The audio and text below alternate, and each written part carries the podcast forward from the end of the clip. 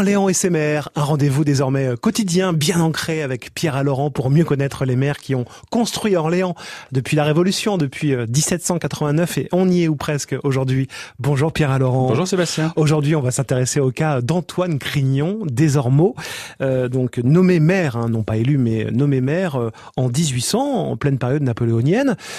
qui était-il Eh bien, il est issu d'une grande famille de l'Orléanais, hein, les Crignons de Bonvalet qui ont fait fortune dans le négoce maritime.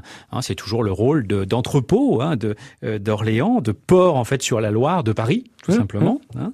Euh, et euh, ils ont également une épicerie en gros à Orléans.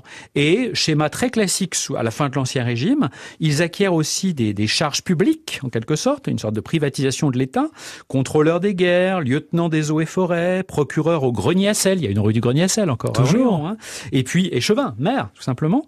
Il y a plusieurs euh, maires qui portent euh, ce nom. Et ainsi, ils accèdent à la noblesse. Hein, c'était des grands bourgeois. Ils achètent en quelque sorte leur titre de euh, noblesse par la charge de conseiller secrétaire du roi en 1752, donc sous, sous Louis XV.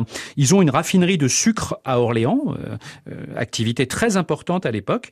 Et le dernier maire de l'Ancien Régime s'appelle Crignon Bonvalet. Et Antoine Crignon des Ormeaux, donc, il est nommé maire, ce qui est une sorte de politique de Napoléon. Hein. Il s'appuie sur les notables traditionnels. Vous savez qu'il va former une nouvelle noblesse d'empire, mais qui fait en quelque sorte la fusion, hein, la synthèse entre l'ancienne aristocratie hein, française et puis les nouveaux riches en quelque sorte venus euh, de la bourgeoisie.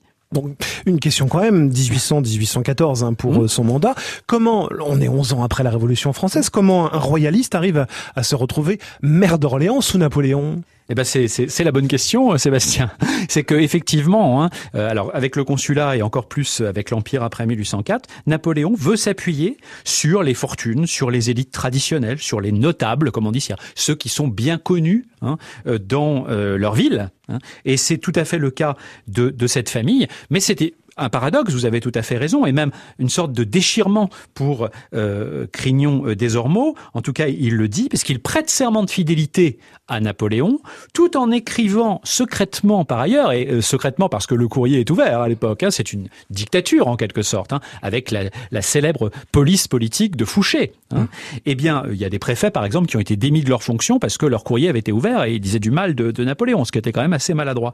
Eh bien, il écrit parallèlement aux Bourbons en leur disant bon, je prête serment, j'accepte d'être maire, mais pour protéger les Orléanais de l'ogre corse, de l'usurpateur euh, Bonaparte, mais bien sûr, je vous reste fidèle. Ceci dit, ce double langage euh, ne marche pas tout à fait, puisque euh, Crignon des Ormeaux ne sera pas maire sous la restauration des Bourbons après 1815.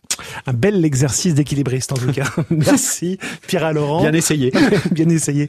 Merci et à demain. À, demain. FranceBleu.fr pour écouter toutes vos chroniques.